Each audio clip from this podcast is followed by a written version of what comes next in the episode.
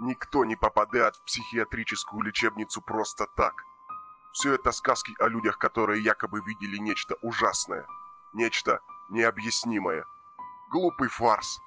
Наш контингент – психи всех мастей, от более или менее спокойных до крайне опасных.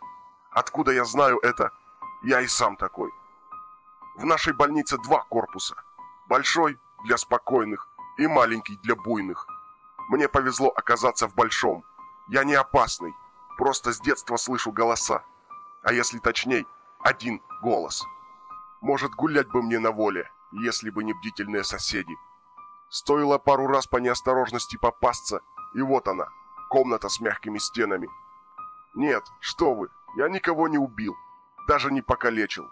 Поэтому сижу не в камере с зарешоченным окном, как в малом корпусе, а во вполне приличной комнатушке. Единственное отличие от средней руки гостиницы – запирают на ночь. И таблетки.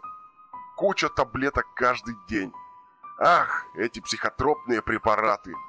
Впрочем, повезло, что не родился пара десятков лет раньше, когда лоботомия и электрошок были панацеей от любых психологических заболеваний. В голливудских фильмах заведения, подобные нашему, выглядят как средневековые замки. Зеленые лужайки, психи, мирно разгуливающие по садикам. Жаль, что мы не в Голливуде.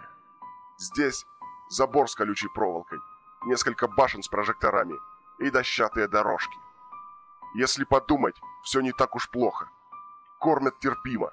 Здешние таблетки не чита любому ЛСД.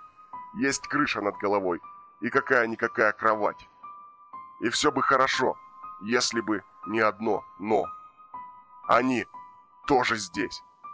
Я говорю не о вечных спутниках практически всех психопатов, галлюцинациях. Я говорю о том, что действительно живет рядом с нами. Вы так любите страшные истории, но столь мало знаете о настоящем животном страхе. Когда некуда бежать, когда единственный выход – это орать в узкое окошечко в двери, в надежде, что прибудут сонные, озлобленные санитары. Нам повезло, в большом корпусе мало кто кричит по ночам, поэтому можно надеяться на реакцию со стороны главного медперсонала. Тем, кто живет в малом корпусе, повезло меньше. Когда вопли среди ночи – обычное дело. Кто побежит на крик очередного психа? Правильно, возьмите конфетку с полки. Если подумать, для них это идеальное место обитания.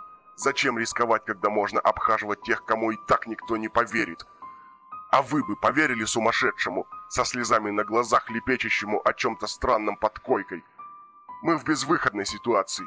Чем больше правды мы рассказываем о том, что видим, тем больше таблеток включают в наш рацион. Вот и все. Я не знаю, как назвать тех, кто живет рядом. Призраки, духи, демоны. Слишком банально и избито. Они просто рядом. Похоже, что им не нужна наша плоть. Но все-таки растерзанные трупы психов остаются растерзанными трупами и не могут не привлечь внимания. Не находите? Они пожирают наш рассудок, упиваются нашим страхом, а когда страха недостаточно, что ж, еще один псих перегрыз себе вены. Кого это волнует? И когда что-то среди ночи скребется под кроватью или крадется по потолку, мы можем только кричать, кричать, в надежде, что санитары доберутся до палаты раньше – чем это.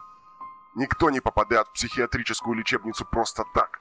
И тем более, никто не выходит оттуда нормальным человеком. Мне повезло, что я живу в большом корпусе.